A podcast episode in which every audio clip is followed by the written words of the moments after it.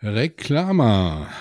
Heute machen wir mal Werbung für uns selber, denn einmal im Jahr haben wir ein großes Meeting. Wir treffen uns mit Gründern und Gründerinnen und solchen, die es werden wollen, vom 23. bis 25. Juni in Juli in Dorfweil, dort in der Familienferienstätte. Und wir haben richtig spannende äh, Gäste. Alles steht auf der Homepage und in den Show Notes. Vielen Dank. Ciao. Schön, dass du eingeschaltet hast hier beim Gründercast. Gründen, multiplizieren und entwickeln.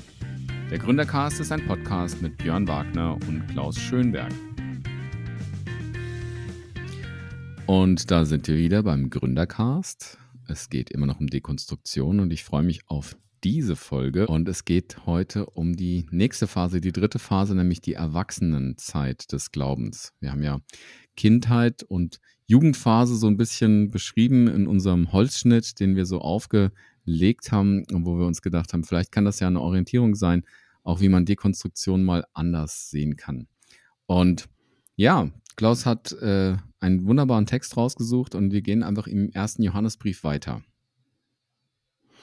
Ja, wir haben heute das Zitat aus dem Johannesbrief, der ja an die Kinder, an die Jugend, jungen Erwachsenen schreibt und jetzt schreibt er an die Väter und die Mütter.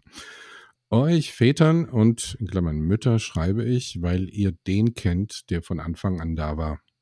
Ebenso wende ich mich an euch Väter, weil ihr den kennt, der von Anfang an da war. Von Anfang an war Gott da, aber Väter sind nicht von Anfang an da denn die werden und deren Sein ist ein Gewordensein.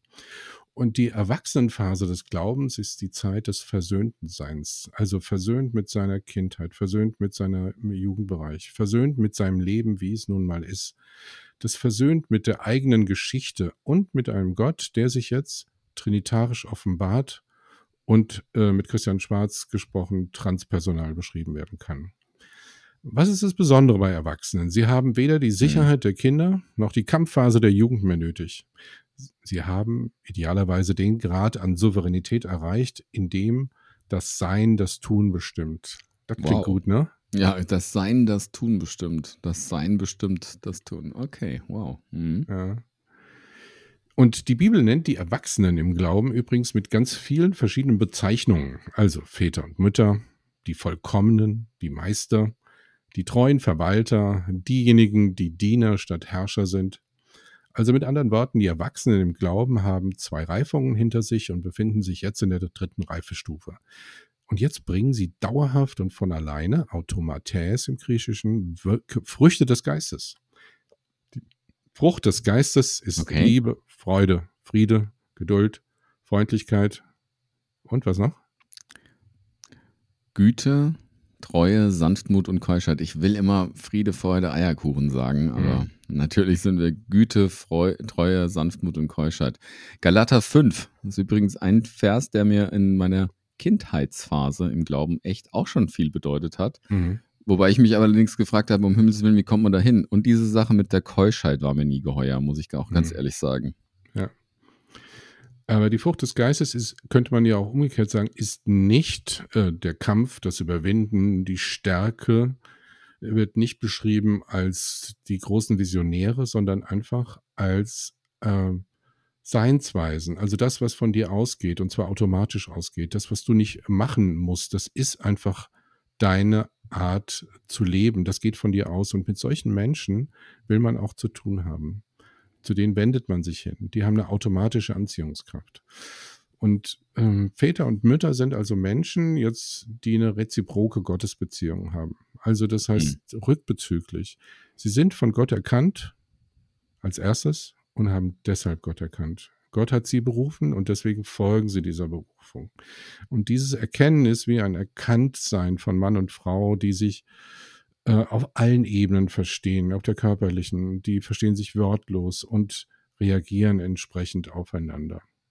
Und jetzt hm. äh, sagt Johannes Väter und Mütter, das sind diejenigen, die den kennen, der von Anfang an war.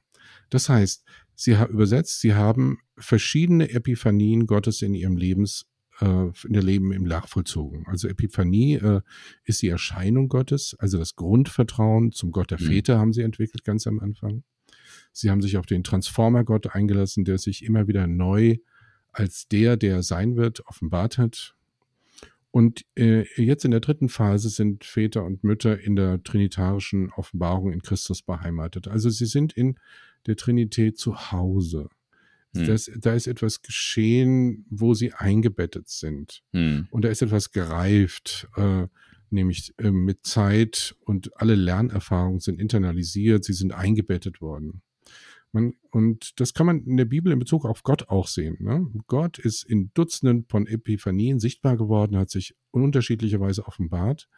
Und wenn man die Bibel jetzt als Biografie Gottes liest, dann hat es einige tausend Jahre Reifung benötigt, bis aus dem Gott unserer Väter Gott unser Vater geworden ist. Also ganz am Anfang war das, war das Gottesbild, das wir hatten, mhm. das war, war übernommen, bis es dann zu unserem eigenen, dass uns Gott unser Vater ist. Das ist ähm, die Zusammenfassung von dem, was äh, Vatersein am Anfang bedeuten kann. Jetzt sind wir beide Väter. Ja, ich habe ja. zwei Kinder und fünf Enkel. Und du hast auch zwei Kinder, Björn. Was bedeutet ich zwei Vaterschaft? Kinder, noch keine Enkel. Noch keine ähm, Enkel. Ja, also bei, ich weiß nicht, wie du das bei, du hast zwei Töchter, gell? Mhm. Mhm, genau. Ich habe eine Tochter und einen Sohn und ähm, ähm, meine Tochter ist, ich hatte ja ähm, schon ein bisschen die Geschichte erzählt, ist deswegen auch was ganz Besonderes, weil ähm, wir, nachdem meine Tochter geboren wurde, keine leiblichen Kinder mehr bekommen konnten. Deswegen war Vaterschaft für mich von ähm, meiner Tochter ja erstmal die ersten zwei Jahre sowas ganz Exklusives. Hm. Und wir haben als Eltern, also ich als Vater, erzähle ich ihr heute noch so, ähm, ich wollte unbedingt eine Tochter haben. Also hm. Man, kann, man nimmt ja jedes äh, Geschlecht und so weiter und so fort. Ist ja auch völlig okay. Aber irgendwie darf man sich was wünschen und ich wollte als Vater eine Tochter haben. Und sie kam und ich kann echt nur sagen, diese ersten zwei Jahre waren wahnsinnig schön, intensiv, waren wow. Äh, die ersten Worte, das, das äh, Laufen lernen, ähm, all diese Dinge, diese, diese väterliche Liebe zu verbinden, Wahnsinn. Also ähm, ich bin total dankbar, dass ich diese Zeit erleben darf, dass ich Vater werden konnte. Und die zweite Vaterschaft war auch schön, anders schön, weil wir haben einen Sohn adoptiert und der war auf einmal da. Also da gab es keine Wartezeit, also gab es schon. Wir wussten, theoretisch kann da was kommen. Aber an dem Tag, als der Anruf kam, war der dann einfach da. Und ähm, plötzlich war ich Vater von zwei Kindern. Und das war, der Mattes hat sich auch ganz kräftig gewehrt. Also da habe ich manches Mal im Alten Testament gedacht, so, okay, ähm, also der hat sich einfach gewehrt, wie ein Baby sich wehrt, was nach seinen, nach seinen leiblichen Eltern sucht. Hm.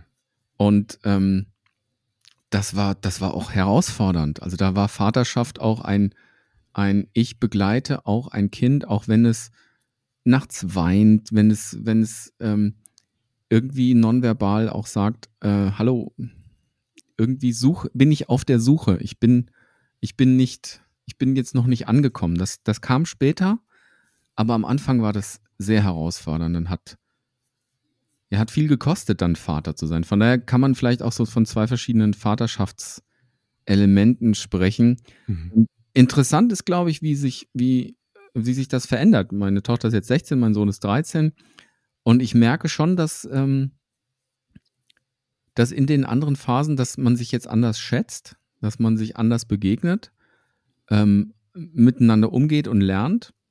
Ähm, und dass ein neues Verhältnis entstanden ist. Also von daher meine Vaterschaft und wenn ich das so ein bisschen einreihe, das verändert sich auch. Und ähm, das wird reif und ich freue mich schon wirklich drauf, wenn wir so diese ganze Augenhöhe erreicht haben ähm, und wir uns irgendwie auch partnerschaftlich begegnen können, Vater. Bin ich immer noch Vater, aber ähm, ich glaube auf eine ganz neue und andere Art und Weise. Aber gerade wenn Kinder sich gegen ihre Eltern wehren oder wenn Kinder in anderen Wegen gehen, wenn sie das tun, was uns total missfällt, dann bleiben wir trotzdem Väter und ihnen zugeneigt. Und so ist ja Gott auch. Der kommt mit unseren Ausschlägen nach links und rechts ja zurecht er, äh, und bleibt trotzdem an uns dran. Er lehnt uns nicht ab, selbst wenn wir ihn ablehnen.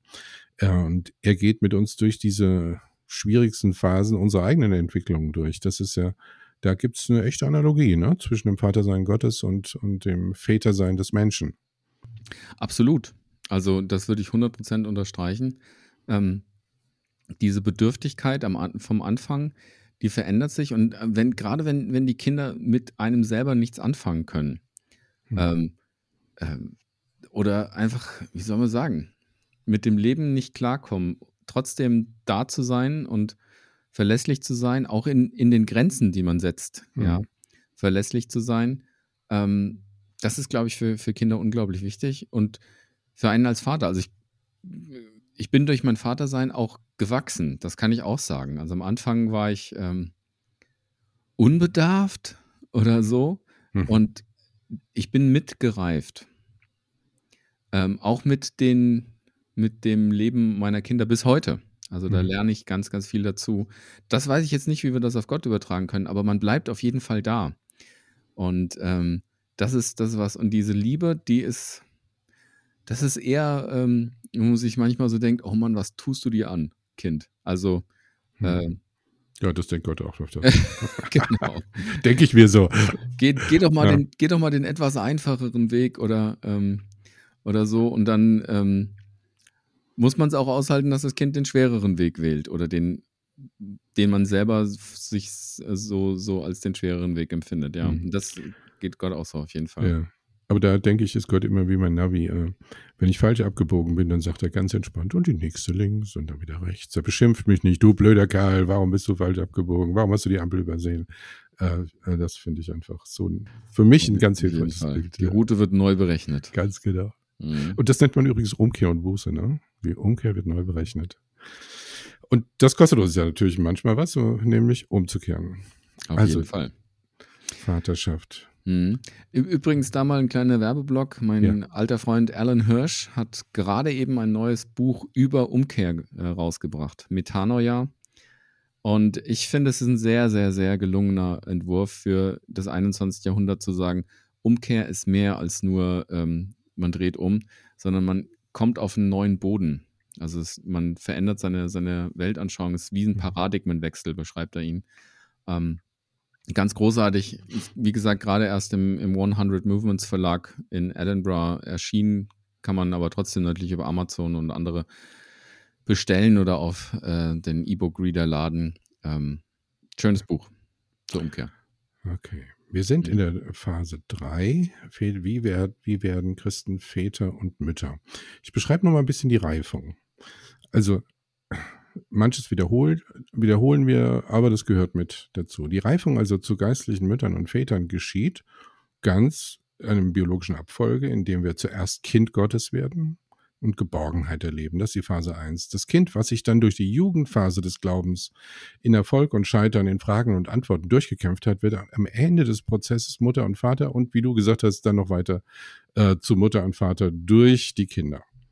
Also Elternschaft im Glauben zeichnet sich durch ihr souveränes Sein aus. Ihr, sie haben ihre eigene Dignität, also ihre Würde. Und äh, das zeigt sich in Übernahme von Verantwortung, dass sie Diener statt Herrscher sind. Ja? Also wie lange dienen wir unseren Kindern einfach, ja? Tag und Nacht. Wir segnen sie statt zu fluchen. Wir sind Mentoren und nicht Konkurrenten im Glauben.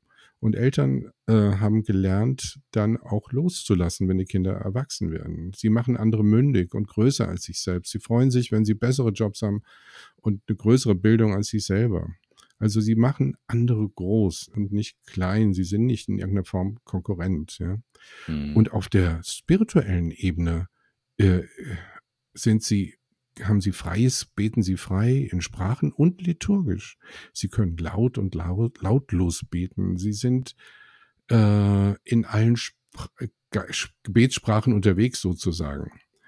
Und ähm, das Weltbild ist auch hochdifferenziert. Der Evangelist, das Glaubenszeugnis geschieht absichtslos.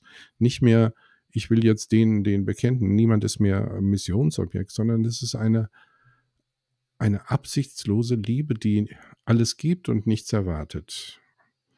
Und die Gemeinde ist ein Ort der Reifung, wo Kinder zu Jugendlichen, wo Jugendliche zu Mütter und Väter werden. Also ein ganz natürliches Mehrgenerationshaus des Glaubens, in der Versöhnung zwischen Generationen, gegenseitige Glaubensstärkung eingeübt wird. Also mhm. Malachi 3, Vers 24, Lukas 1, Vers 17. Mhm. Und dann geschieht dieser Prozess jetzt als äh, von neuem. Geistliche Väter und Mütter wecken in reifenden Christen den Wunsch, so wie sie diese zu werden. Also wie von alleine beginnt der Prozess der Imitatio, der Nachahmung, in dem Väter und Mütter Role Models werden, also Vorbilder für den nächsten Zyklus äh, von Christen. Mhm. Und das ist die schönste Aufgabe von Väter und Mutter. Sie wecken in anderen den Wunsch, wie sie zu werden. Ja, und mhm. So, das war die Idealvorstellung. Ja, ich habe gerade, ich habe mir das gerade so, so bildlich vorgestellt in der Gemeinde und so und ähm, ja. habe dann die, diese ganzen strahlenden älteren Menschen gesehen, die mhm. alle, ähm, ähm, wie soll ich sagen, schon halb entrückt Väter und Mütter des Glaubens sind und im Leben stehen und die Jungen, die dann so sich noch abmühen und kämpfen. Ja, ist ziemlich idealistisch. Also mhm. ist so. Aber ich finde, das Modell finde ich trotzdem gut, denn ähm, ich glaube, das ist heute total vermischt ja, also ich glaube, es gibt Menschen, die sind mit vielleicht mit 25 schon Mutter im Glauben mhm. und andere, die mit 70 noch in der Kindheitsphase feststecken. Ich weiß nicht, ob man das dann werten muss, ähm, so nach dem Motto, ey, ist, ist das jetzt, ähm, ist das jetzt, muss man alles drei durchlaufen haben oder gibt es auch Rückschritte oder ist das ein Kreislauf? Fängt man irgendwie wieder an? Kommt man immer mal wieder rein? Aber ich glaube, so, so wie so Signalposten oder so Wegmarkierungen ähm, halte ich das für eine, für eine super Orientierungshilfe. Also vor allem, wenn ähm, ich fahre manchmal äh, da so über, über das Gebirge gelandet und da ist immer eine Straße und da gibt es diese Schneepoller. Also es gibt ja diese normalen Straßen, ähm, mhm ähm, äh, ja, Pfosten. Begrenzung, ja, ja. Die Straßenbegrenzung. Und da haben sie eben so eine zweieinhalb Meter Stange dran gebunden, genau. damit, wenn der Schnee sehr hoch liegt, ja. was ja im Moment nicht mehr der Fall ist, genau. man trotzdem noch sieht, wo die Straße ist. Ja. Und ich glaube, gerade in, in so Momenten, wenn, wenn Schnee ist, also wenn der, wenn der Weg, den, der mal irgendwie so deutlich war für, für alle, so wie äh, ver, verweht ist oder wenn da Schnee drüber liegt, dann ist es ja gut, wenn man irgendwie mal so ja, ansonsten sind die ja total übertrieben, diese Stangen. Also 2,50 mhm. Meter Stangen, so neben der Straße. Man denkt so, hä? Ja. Aber es macht natürlich Sinn, wenn da zwei Meter Schnee liegt. Dann kann man eben noch ein bisschen sehen, was da rausguckt. So verstehe ich das Modell, dass man mhm. sagt, okay, das ist, wenn alles andere irgendwie verwischt ist, dann weiß man noch, das sind ähm, Ecken, wo man sich dran orientieren kann, damit man nicht unbedingt übers Feld fährt. Ja, schönes Bild. Ähm, aber gleichzeitig haben wir ja in den Gemeinden und auch kennen wir immer Einzelpersönlichkeiten oder auch mehr, je nachdem, wie viele Menschen reif werden, dass sie diese Vater- und Mutterschaft ausstrahlen. Mhm. Und andere werden eben nur alt einfach, äh, werden mhm. einfach nur alt und befinden sie, sind Konkurrenten, sind hm. neidisch, sind, haben keine Früchte des Geistes sozusagen aufzuweisen. Mhm. Also deswegen sind die Phasen, äh, sie sind ein Modell, aber sie mhm. helfen und sagen, wir haben bestimmte Reifeschritte gemacht oder wir haben sie nicht mehr gemacht. Mhm. Noch, noch ein paar Beschreib Idealbeschreibungen. Ich glaube, mhm. dass Väter und Mütter diese Sturm- und Drangzeit äh, hinter sich haben. Sie mhm. gehen auch der geistlichen Propaganda, Wunder und Zeichen nicht mehr auf den Leim. Ich weiß noch, wie viel, äh, wie, in wie viel Konferenzen nicht war und da hat der eine das versprochen und das versprochen und heute sage ich, das sind Rattenfänger gewesen, die mhm. uns auf falsche Fährten gesucht haben. Die haben versucht mit einem, wenn ihr nur das und das habt, äh, dann dann passiert äh, die große Erweckung. Das stimmt alles nicht mehr. Äh, Männer, äh, Mütter und Väter haben Fragen an Gott gestellt und auch einige beantwortet bekommen. Sie haben gelernt, die Fragilität, die Zerbrechlichkeit des Lebens anzunehmen und sie misstrauen vereinfachten theologischen Konzepten, die garantiert zur Erweckung führen. Mhm. Ja. Wer in der Erwachsenenphase angekommen ist, der hat sich in Bezug auf Gott äh, bis zur zweiten Naivität durchgekämpft. Das haben wir mhm. in einer anderen Folge schon kurz besprochen. Mhm. Die zweite Naivität Äh, ich zitiere zitier das mal nach Arne Kopfermann, ist Mhm. die erlittene, dem Leben abgerungene, in leises Vertrauen verwandelte Haltung eines erwachsenen Menschen gegenüber dem Leben und seinen unlösbaren Rätseln. Mhm. Es ist die Haltung, Gott wieder zu vertrauen, weil man durch das Tal der Schmerzen, der Dunkelheit, der Gottesferne gegangen ist und einen größeren Gott als vorher wiedergefunden hat. Wow. Mhm. Ja, Der Glaube, der in der Kinderzeit konstruiert wurde, der Jugendzeit dekonstruiert wurde, erhält jetzt seine finale Architektur. Das ist ein Satz, den ich aufgeschrieben habe. Mhm. Und jetzt nach einigen Umbauen und Umbauten nach Zeiten des Kampfes der Fragen und der neuen Antworten ist jetzt ein neues Dach entstanden. Also eine Rekonstruktion. Mhm. Und die Basiswörter für die dritte Phase sind Souveränität, Vorbild und Loslassen. Mhm. Das identitäre Grundgefühl dieser Phase ist versöhnt zu sein. Gott ist alles in allem. Es geht nicht mehr um den Gaben, es geht nicht mehr um Gaben, es geht um den Geber. Es geht nicht um das eigene, sondern um das geistliche Wachstum des anderen. Und der Deus abscondicus, der verborgene Gott der Jugendphase, wird in der Erwachsenenphase zum Deus reconcilanus, zum sich versöhnenden Gott. Wow. Mhm. Wow, ziemlich intensiv und ziemlich dicht. Ähm, Klaus, wir haben ja beide äh, Gesellschaftstransformation studiert. Mhm. Ähm, warst du damals bei Paul Zulehner auch dabei? Yes, war ich dabei. Da ist mir das zum ersten Mal so begegnet. Ähm, Paul Zulehner, äh, wer ihn nicht kennt, äh, Religions- oder, oder äh, äh, sagt man Religionssoziologe? Ich glaube ja. Ähm, ähm, Katholik äh, in Mhm. Wien, hat lange einen Lehrstuhl da gehabt, eben. Und der hat, der, der, der saß da neben Christina Brudereck, das weiß ich noch ganz genau, und hat gesagt, so, also eine Sache, die er gelernt hat, äh, und ich habe dann gedacht, so, okay, jetzt kommt ja der Vortrag, jetzt kommt, äh, wir kriegen einen Knopf ins Ohr und ich kann alles mitschreiben, sagt er einen Satz. Der eine Gott in der einen Welt. Und ich habe erst so gedacht, so, ähm, ja, okay, gut, äh, war jetzt nicht so neu. Und dann hat es mich plötzlich so richtig erwischt, zu sagen, Gott ist in sich eins. Und ich bin in der Welt und wir sind eins. Jetzt ohne Pantheismus und die ganzen Sachen. Wir, wir sind ja im, im christlichen Hintergrund. Also jetzt bitte nicht ähm, hier Zen-Buddhismus oder sowas noch, noch mit dazu nehmen. Aber zu sagen, da ist etwas, alles in allem. Ja, da ist Gott als der Schöpfer in seiner Schöpfung, in Jesus, der eine Gott in der einen Welt. Und seit der Zeit knabber ich an diesem, an diesem Satz, beziehungsweise er gibt mir immer wieder neue Aspekte davon, wie ich jetzt leben kann. Und das war für mich so ein, so ein Moment, wo ich, wo ich gedacht habe, okay, jetzt ir irgendwas, ich weiß nicht ganz genau, was passiert ist, aber irgendwas ist passiert, ähm, dass ich einen Schritt weitergekommen bin, in, in dem auf, auf dieses Rätsel zu. Ähm, und obwohl es mir Fragen stellt, ist, also Fragen geben hier Frieden.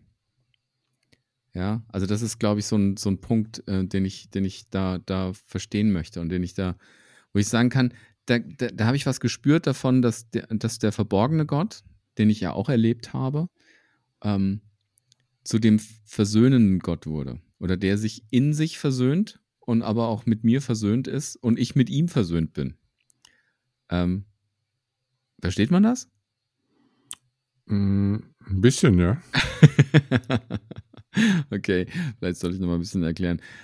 Ich glaube, in der Jugendphase ist man auch teilweise sauer auf Gott, genauso wie man sauer auf seine Eltern ist. Also Hm. ich kann von meinem Sohn sagen und meine Tochter auch manchmal bestimmt, dass ihre Eltern nicht die besten Eltern sind. Die Hm. sagen Dinge, die tun Dinge, die, die erdreisten sich, manche Dinge zu tun und andere zu lassen und so weiter und so fort. Und da kann man richtig sauer werden. Ähm, als Teenies sowieso. Ähm, aber dann kommt man hoffentlich zu dem Punkt, dass man sagt, man versöhnt sich auch mit seiner Elternbeziehung. Und so sehe ich das auch mit Gott. Man versöhnt sich damit, dass Gott irgendwie nicht da war. Hm. Ähm, dass man und dass er trotzdem der eine Gott in der einen Welt ist. Und dass man nie da rausgerutscht ist, sondern dass man das immer wieder betonen kann. Er ist in sich eins. Er ist mit mir eins. Mhm. Ähm, äh, genau, und da sind wir mitten in, in dem auch, wo, wo Leute wie Richard Rohr oder halt eben Paul Zulehner sich als Mystiker bezeichnen. Und die Unio Mystica, also das ist ja der, der, ähm, diese Verbindung mit Gott und die sehe ich auch in diesem reifen Glauben. Das mhm. ist nicht alle. Im Gegenteil, wie gesagt, es löst bei mir mehr Fragen aus. Aber das ist, die Fragen führen zum Frieden. Und die Fragen früher, die sind nicht zum Frieden gegangen, sondern die sind eher in, in die Rebellion gegangen. Mhm.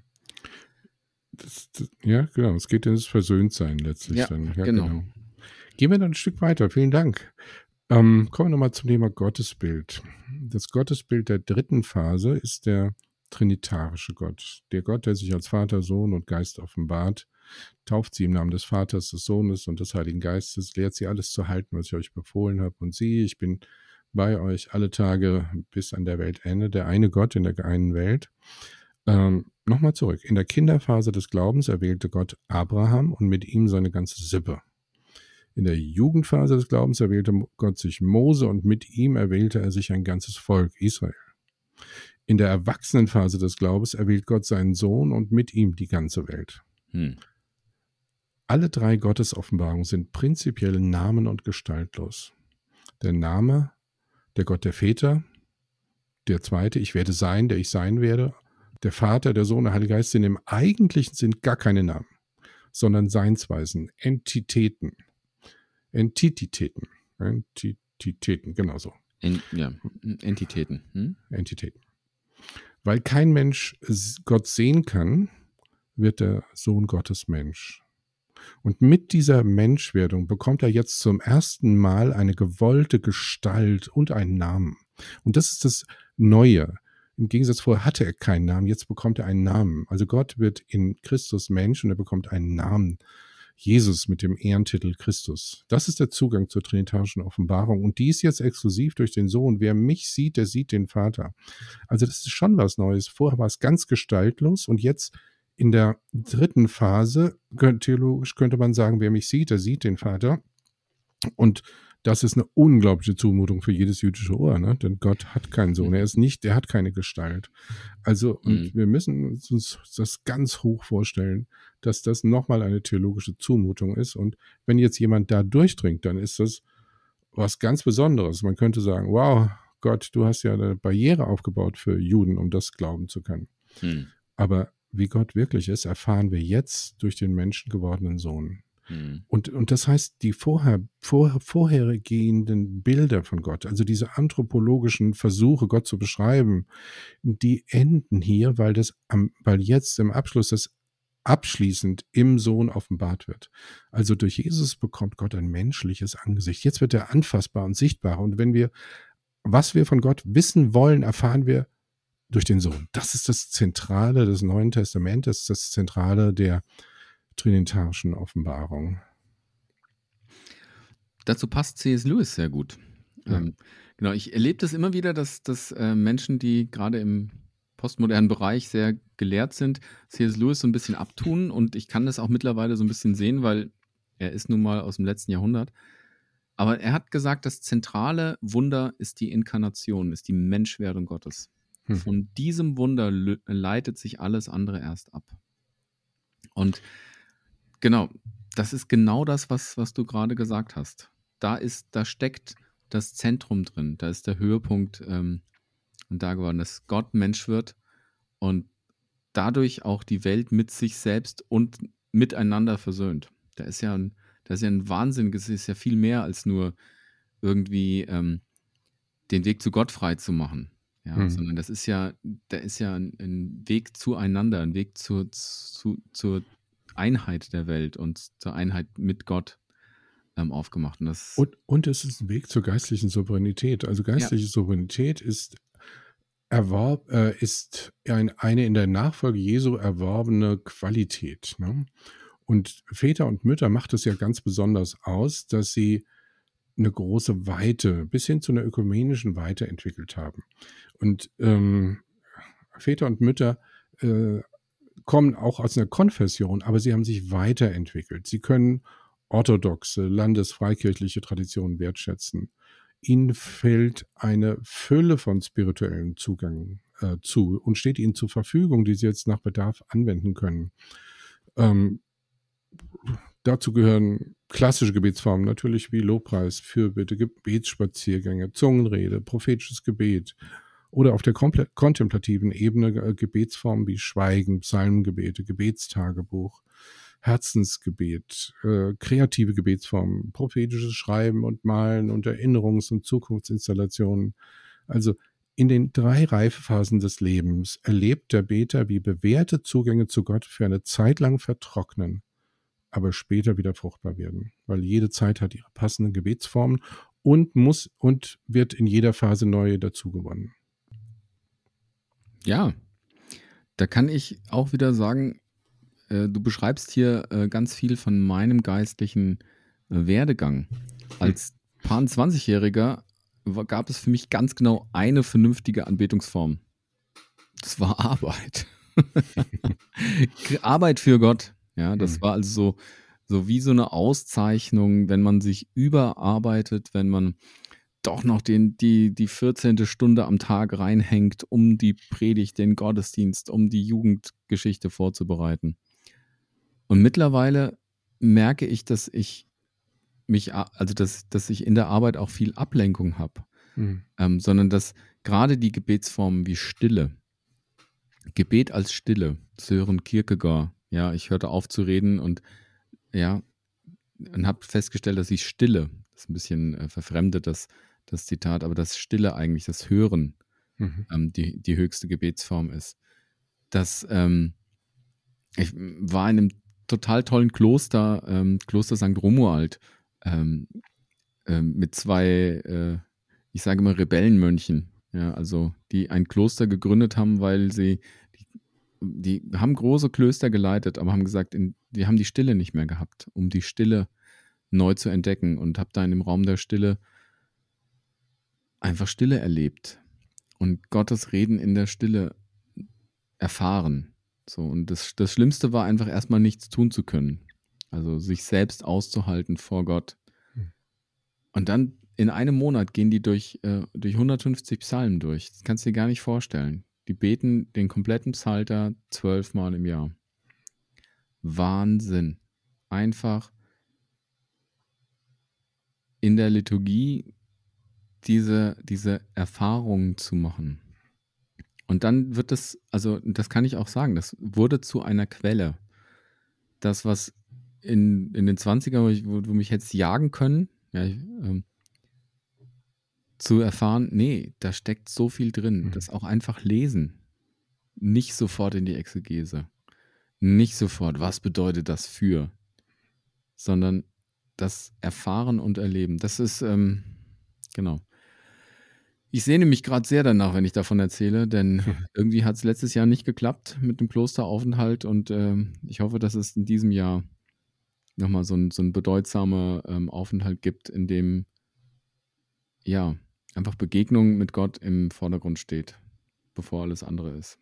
Ja, ja ich habe auch einige Klostererfahrungen gemacht und ich habe, glaube ich, den einen habe ich auch schon erzählt, aber ich glaube, die Psalmen waren auch für mich in der Phase, wo ich kaum beten konnte, aus verschiedenen Gründen, äh, mhm. habe ich dann mit den Worten gebetet, die eben ein paar tausend Jahre alt waren mhm. und die schon andere, die jetzt keine eigenen Worte mehr hatten, dann betest du mit den Worten derer, die mhm. schon seit 2000 Jahren gebetet haben. Und, und da habe ich erlebt, dass das Gebet den Beter trägt. Also nicht das mhm. freie Gebet, das wir mhm. vollmächtig machen, sondern dass das Gebet den Beter trägt.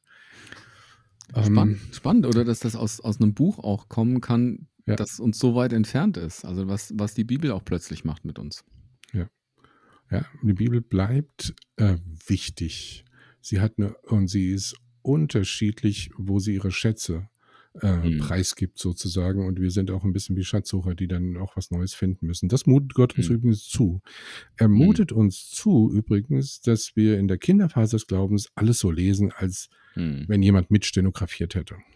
Ähm, aber jetzt kommen wir in, ein, wir sind in der letzten Folge, haben wir ein, ein das Schriftverständnis übersprungen. Das will ich jetzt noch kurz nachholen. Ähm, in, in der zweiten Phase war er wird, wenn man die Bibel liest, äh, wird sie auch zur großen Story, die aus ganz vielen kleinen Stories besteht. Wir kriegen langsam einen Überblick. Äh, und ähm, die Bibel arbeitet mit ganz vielen Wortbildern, äh, die für Kinder und Erwachsene zu verstehen wird. Gleichzeitig ist die Bibel auch Literatur. In mhm. ihr gibt es Gattungen und Formen, Anleitungen, um Riesen zu töten, Poesie und Dramen, Briefe und Evangelien, Erzählungen und Predigten, Essays, Fabeln, Märchen, Prophetie und Science Fiction. Also es ist unglaublich drin, wenn ich jetzt alleine auf die Form achte. Mhm. Und beim genaueren Blick erkennen wir gedeutete Geschichte, geronnene Weisheiten, Monographien, Apokalypsen und dann manchmal auch sogar Gottesbilder, die einem Horrorroman entsprechen mhm. sein können. Also ja. Gott erscheint mir erscheint in der Bibel manchmal wie ein alkoholkranker Vater, der nüchtern, weise und zugewandt, betrunken, aber sadistisch und gewalttätig erscheint. Also wie ein schwarzer Pädagoge. Hm. Gott als Erzieher durch schwierige Maßnahmen. Also es gibt an vielen Stellen, wo gerade bei den Propheten, hm. großen Propheten, da beschwert sich Gott, habe ich euch nicht durch äh, Dürre gestraft, habe ich hm. euch nicht durch Heuschrecken die Ernte wegfressen lassen? Habe ich nicht den Feind mhm. eure jungen Mädchen vergewaltigt und äh, und äh, eure Mauern geschleift und habe ich nicht das alles gemacht und trotzdem seid ihr zu mir nicht umgekehrt. Das nennt man schwarze Pädagogik. Ganz seltsam. Was ist denn das für ein Gott? Ne, ja. Wenn ich jetzt an mein Kind anfangen würde, so, habe ich dich nicht jeden Tag durchgeprügelt, habe ich dich nicht hungern lassen drei Tage, hm. habe ich dich äh, nicht meinem brutalen Nachbarn für ein paar Wochen ausgeliehen, was, so, und hm. hier merken wir, das sind Gottesbilder, hm. die überwunden sind, die eine bestimmte Zeitspanne, hm. die eine bestimmte Kultur auch widerspiegeln. Und deswegen müssen wir diese Bibel äh, auch interpretieren in ihrer Kultur, in ihrer Geschichte, damit wir dann äh, nicht alles für gleich halten. Denn wer alles für gleich hält, dem ist alles gleichgültig. Und wer eben alles hm. gleichgültig ist, der kann keine Theologie entwickeln und der kann nicht lernen. Das ist das Tragische daran, wenn wir die Bibel nicht differenziert betrachten können. Mhm. Übrigens, die Bibel hat 66 Bücher, von verschiedensten ja. Autoren sind sie geschrieben worden, die wurden alle mehrfach überarbeitet, neu gedeutet, bis sie im vierten Jahrhundert kanonisiert und für abgeschlossen erklärt wurden. Mhm. Und wir lesen sie seit 1600 Jahren in ihrer finalen Gestalt. Und in dieser hm. Phase, der mhm. zweiten mhm. Phase, ist die Bibel Menschenwort, in dem Gottes Wort verborgen ist. Mhm. Im ersten Phase war alles offenbar, alles klar. In der zweiten Phase ist es etwas verborgen. Und mhm. die Aufgabe von Theologie ist es sozusagen, so eine Art Handbuch für De- und Rekonstruktion zu schreiben. Ein, wie finde ich den Weg durch den Dschungel? Das ist die Aufgabe. Den Weg durch den Dschungel finden, die Theologie. Ähm, ja, also ich meine, ich, das möchte ich auch, auch für mich als Menschen, der auch ganz viele Fragen hat und, und der auch immer noch am Dekonstruieren ist, auch behalten. Ähm, nicht das Aufgeben, weil die Bilder sich mir entgegenstellen oder weil, weil man manches nur ablehnen kann. Also das ist, äh, ja, äh, wir hatten neulich, habe ich ein Gespräch geführt über, über, warum ist Lots Frau zur Salzsäure erstarrt? Warum musste das denn unbedingt sein? Ähm, und wie das hier in der Geschichte Raum findet. Und mhm. sie hat es ja gesagt gekriegt, aber äh, war das jetzt echt. Ähm, und es war eine relativ junge Frau, also die vielleicht sich sogar identifiziert hat, die gesagt hat, Mensch, die wollte doch nur sich umdrehen, die wollte nur äh, gucken, was ist und Gott macht da irgendwas. Und jetzt zu sagen, okay, da steckt was drin, auch in dieser Geschichte steckt was drin, aber es entzieht sich mir vielleicht. Hm. Ja, es, es ist verborgen ähm, ich nehme es jetzt und ich, ich muss es auf einer ersten Ebene, muss ich sagen, so, hä? Warum? Und auch diesen Schmerz und diese Verzweiflung eben aushalten und zu sagen, dass gerade in seiner mir Entgegenheit ähm, äh, steckt auch etwas drin. Und ich lerne, auch wenn sich das nicht erschließt. Ja. Vorhin hatten wir auch, auch das Bild von Theologie. Manchmal kommt mir das so vor, als ob jede Theologie, die ich lese, wie so ein Polaroid ist, dass das so gemacht wird. Ja, ähm, weiß nicht, ob, ob man das noch, kennt man Polaroids noch? Wahrscheinlich. Ja, genau.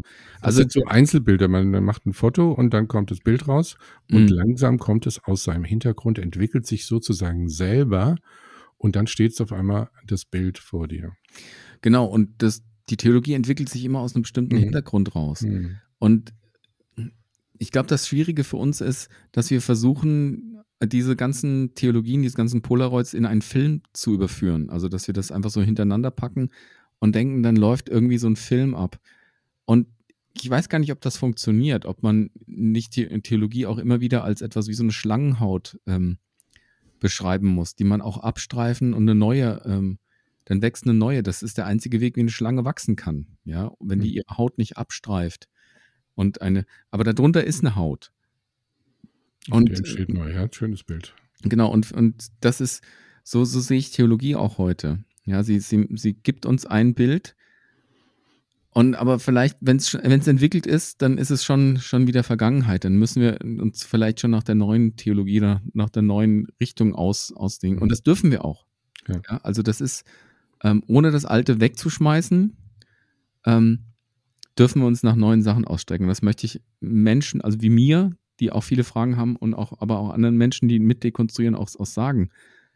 Es ist okay, mal das Polaroid zur Seite zu legen und, und zu sagen, ich suche eine neue Form, ich suche, und ich habe auch Probleme mit sperrigen Sachen. Aber dieser Gott, der dahinter ist, der hat eine Einheit und eine, eine Wirkkraft, die, die das auch aushalten und die das halten kann. Genau, also das ist irgendwie so, so auch, auch ein Wunsch von mir, zu sagen, man muss den nicht mit, mit wegschmeißen mit dem Bild. Ja. Ja, weil wir können das sogar nicht wegschmeißen, weil alles, was Teil unserer Biografie ist, ist biografisch. Hm. Und äh, hat ja immer noch eine Grundwirkung. Auch wenn wir was häuten, dann erinnert man sich ja trotzdem. Äh, nochmal ein Stück nach vorne. Ich habe eben kurz das Schriftverständnis in der zweiten Phase nochmal beschrieben. Jetzt in der Erwachsenenphase wird die Bibel wieder, ja, man kommt in eine versöhnte Form mit der Bibel hinein. Das will ich nochmal ein bisschen ausführen. Hm. Also die Bibel ist das Buch des Lebens und sie ist eine Biografie des Höchstens. Sie ist mhm. eine Geschichte des Handelns und Wirken Gottes ein, und gleichzeitig ein Tagebuch der Menschheit. Du kannst ganz viel nachvollziehen. Äh, es ist eine Genealogie des Glaubens, wie ganz viele Menschen es weitergegeben haben. Sie ist Basislektüre für die Gemeinde. Sie ist die Geschichte der, die, das geschichtliche Zeugnis eines sich selbst offenbaren des Gottes. Und jetzt ganz wichtig, sie ruft zum Glauben an Gott, aber nicht zu einem Glauben an die Schrift. Die Schrift benennt ihr grundlegendes Ziel mit folgenden Worten, die wir alle kennen. Du aber bleib bei dem, was du gelernt hast und was dir anvertraut ist. Du weißt ja, von wem du gelernt hast und dass du von Kind aus, Kind auf an die Heiligen Schriften kennst, die dich unterweisen können zur Seligkeit durch den Glauben an Jesus Christus. Denn alle Schrift ist von Gott eingegeben ist Nütze zur Lehre, zur Rechtweisung, Besserung, Erziehung, an der Gerechtigkeit, dass der Mensch vollkommen sei, zu allem guten Wert geschickt. Also 2. Timotheus 3, 16 bis 17. So, und jetzt gibt es zwei Blicke auf diesen Text. Die Ermahnung, bleibe bei dem, was du gelernt hast und was dir anvertraut ist, könnte ja auf den ersten Blick als Entwicklungsverbot durch ein Treueversprechen verstanden werden. Hm. Und damit zu Ende. Ha. Bleib bei dem, was du gelernt hast und fertig. Hm. Auf den zweiten Blick wird aber deutlich, dass die ganze von Gott eingegebene Schrift uns befähigen und ermächtigen will, uns zu Vätern und Müttern in Christus zu machen, reifen zu lassen. Dazu, äh, und zu dieser Reifung gibt sie Anweisungen, Vorschläge, ermahnt sie, ermutigt, droht, verheißt, verhüllt, offenbart und äh, mit einer ganzen Menge von Maßnahmen. So, diese Verheißung haben wir als Zeugnis der Apostel und der Evangelisten. Die Schrift als Buch des Lebens hat eine zeitlose Bedeutung für den Menschen. Aber als Zeitdokument ist sie kulturgebunden und muss interpretiert werden, wenn sie nicht zu einer kraftvollen Nacherzählung werden soll. Und das ist mir so aufgefallen, dass Menschen, die sagen, wir sind ganz bibeltreu oder wortgetreu, dass sie aus der Bibel eine Nacherzählung machen, die kraftlos ist. Dass wir nur das hören, was wir schon immer gehört haben, ohne dass es Relevanz äh, relevant wird für unsere Zeit. Und sie ist gerade kraftlos geworden, indem ich sie bewahren will. So, das heißt, als das Gottes Wort muss als Evangelium, als gute Nachricht gepredigt werden, damit es geglaubt wird. Aber als gepredigtes Wort ist es äh, erweist es sich in seiner kairologischen Art, also dann, als wenn sie ein Kairos hat, in, in ihrer Art, äh, also relevant ausgelegt wird, da erweist sie ihre rettende und verwandelnde Kraft. Dann wird sie Wegweiser für dieses und das äh, ewige Leben. Das ist mir nochmal ganz wichtig. Da bleibt mir nur ähm, auch auf einen tollen Musiker hinzuweisen, der mal eine ähm, Einleitung für das Markus-Evangelium geschrieben hat, nämlich den Australier Nick Cave. Aha. Der hat ähm, gesagt, warum das Markus-Evangelium? Er ist übrigens ein Bibelleser, also er hat äh, in seinen älteren äh, Tagen hat auch ganz viel Reife erlebt ähm, und auch ganz viel Schreckliches. Also er hat zwei Söhne verloren. Das ist, ähm, das ist, ja, also jeder der Eltern ist, kann ein bisschen nachspüren, was, was das ist. Und er hat aber in dem Markus-Evangelium und überhaupt in der Bibel und auch gerade in den sperrigen Texten findet er kraftvolle Worte. Und das lobt er auch da drin. Und ähm, es lohnt sich ein bisschen mit, mit diesem ähm, Nick Cave zu befassen und seinem Blick auch auf die Bibel heutzutage. Auch wenn er kein Theologe ist und ein Künstler ist, ähm, findet man in ihm so einen ganz anderen Zugang zu diesen rohen Emotionen und den kraftvollen Worten hinter den Worten und von seinem Verständnis sich ein bisschen äh, einzumachen. Und ich sehe da ganz, ganz viel von dem, was du sagst, nämlich dass dieses erwachsene hm. Verständnis in der Schrift. Ja. Also, dass er auch gar keine Angst davor hat, dass Gott eben anders, ähm, roh, äh, vielleicht auch manchmal gewalttätig daherkommt und das auch integrieren kann in das, in das ganze Ding. Also von daher erinnert mich gerade, was du sagst, mhm. so an, an Nick Cave und seinen ja. Umgang mit der Bibel. Ja. Kommen wir äh, zum Schluss. Hm, Reifungen, über die wir jetzt drei Stunden gesprochen haben, sind Entwicklungsphasen, die uns zu einem Vater oder zu einer Mutter in Christus, also zu einem mündigen Christen werden lassen. Die Phasen, die wir beschrieben haben, sind nicht absolut. Sie können sich überlagern, wiederholen, aber sie können helfen, Erfahrungen des Redens und des Schweigen Gottes als reife Phasen zu verstehen. Und Paulus hat es mit folgenden Worten gesagt. Einst, als ich Einst, als ich noch ein Kind war, da redete ich wie ein Kind. Ich fühlte und dachte wie ein Kind. Als ich aber erwachsen war, habe ich die kindlichen Vorstellungen abgelegt. Und ähm, dieses kindliche Vorstellung able ablegen ist deswegen wichtig, weil wir sonst im Leben scheitern werden, weil das Leben eben als Erwachsene anders ist als als Kind, weil wir Gott anders erleben als als Kind und weil wir Gott als Vater und Mutter verstehen und uns selber, dann merken wir, dass wir bestimmte Dinge abgelegt haben und uns einfach nicht so verhalten können. Sonst, äh, sonst äh, verderben wir unsere Kinder sozusagen. Also die Lernaufgabe der Phase 3, der Vater- und Mutterseins, besteht darin, dass wir die Rolle als Väter und Mütter im Glauben für uns selber und für andere da zu sein angenommen haben. Und wir haben Ja zu dem Leben gesagt, wie es nun mal ist mit allem Brutto. Und indem wir Ja zu unserem Leben gesagt haben, auch zu dem, was im Leben schwierig gewesen ist und noch schwierig ist, indem wir Ja dazu sagen, versöhnen wir uns sozusagen mit uns selber und nehmen Gottes Willen für unser Leben an. Und wir müssen immer wieder in dieser Phase äh, nochmal hören, dass Gott mehr an uns glaubt, als wir an Gott selber. Und wenn Gott mehr an uns glaubt als wir selber, dann hält er uns auch in den Phasen, wo wir das nicht können. Dann hält uns das Gebet äh, mehr als das Gebet der Psalmen zum Beispiel oder die Glossolalie hält uns dann mehr, als wir das selber können. Hm. Sehr guter, ähm, sehr guter Schlusssatz.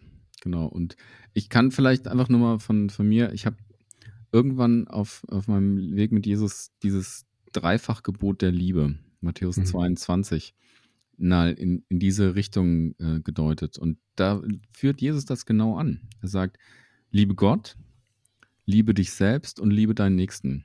Also es sind die drei Richtungen. Er sagt sogar, liebe deinen Nächsten, wie du dich selbst liebst. Und das sind diese Versöhnungsachsen, sage ich jetzt mal so, mit sich selbst und seiner eigenen Geschichte versöhnt zu leben. Sich das anzunehmen, das ist Wahnsinn. Das ist, Instagram ist voll davon. Also wer, wer da aufmacht, du findest 15.000 Ratgeber und Ratgeberinnen, die dir sagen, wie du mit dir selbst versöhnt leben hm. kannst. Hm.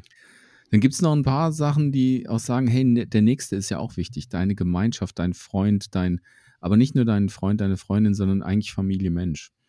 Und es gibt auch viele, die auf spirituelle Ebenen hinweisen. Aber diese drei Dimensionen zusammenzuhalten, also wie in so einem Liebesdreieck, das ist so immer mein Bild, hm. das, das macht Jesus. Der sagt, das ist das höchste Gebot. Liebe dich selbst, liebe deinen Nächsten wie, wie, und liebe Gott diese drei, drei Richtungen. Und das ist fast genau das zusammen, wo ich sagen möchte, da möchte ich immer mehr drin reifen. Denn, oh ja, ich bin froh, dass du das nochmal so gesagt hast, dass diese Phasen nicht absolut sind und dass sich das überlagern und überlappen kann und auch wiederholen kann. Denn mhm. ich will mich nicht in den meisten Tagen nicht wie, ähm, oh ja, jetzt bin ich aber in Phase 3 angelangt. So, ja. haha, jetzt, ja, ja. jetzt, bin ich mal der, der, tolle Vater im Glauben. So, hier kommt mal her, dann kann ich was lernen nee. Ähm, und manchmal ist es sogar so, ähm, dass andere Leute mir sagen, du warst ein Vater im Glauben gerade, weil du, weil ich das Gefühl habe, dass du es nicht hingekriegt hast. Oder äh, weil du dich schwach und verletzlich gezeigt hast, habe ich diese und diese Sachen gelernt. Und dann verstehe ich das im Hinterrein vielleicht, aber denkst so, ach, wäre ja auch mal schön, wenn es nicht immer, immer durch das Tal der Tränen gehen müsste damit man irgendwie ähm, da unterwegs sein kann. Naja, aber so viel mal zu, zu den Sachen. Klaus, für heute machen wir einen Doppelpunkt. Genau. Amen dazu. Jawohl. Ähm, freuen uns natürlich, wenn ihr äh, das verlinkt oder wenn ihr andere Leute darauf hinweist, wenn ihr es über Social Media teilt, äh, den Podcast abonniert und auch ähm, eine Bewertung da lasst. All diese Sachen sind natürlich für uns auch äh, eine ganz wichtige Geschichte und genau freuen uns drauf, dass ihr das nächste Mal auch wieder einschaltet. Tschüss zusammen. Reklama. Heute machen wir mal Werbung für uns selber, denn einmal im Jahr haben wir ein großes Meeting. Wir treffen uns mit Gründern und Gründerinnen und solchen, die es werden wollen. Vom 23. bis 25. Juni in Juli in Dorfweil, dort in der Familienferienstätte. Und wir haben richtig spannende äh, Gäste, alles steht auf der Homepage und in den Show Notes. Vielen Dank. Ciao. Das war der Gründercast. Wenn dir diese Folge gefallen hat, dann teile sie doch über den Social Media Kanal deiner Wahl und gib uns einen Like. Dankeschön dafür.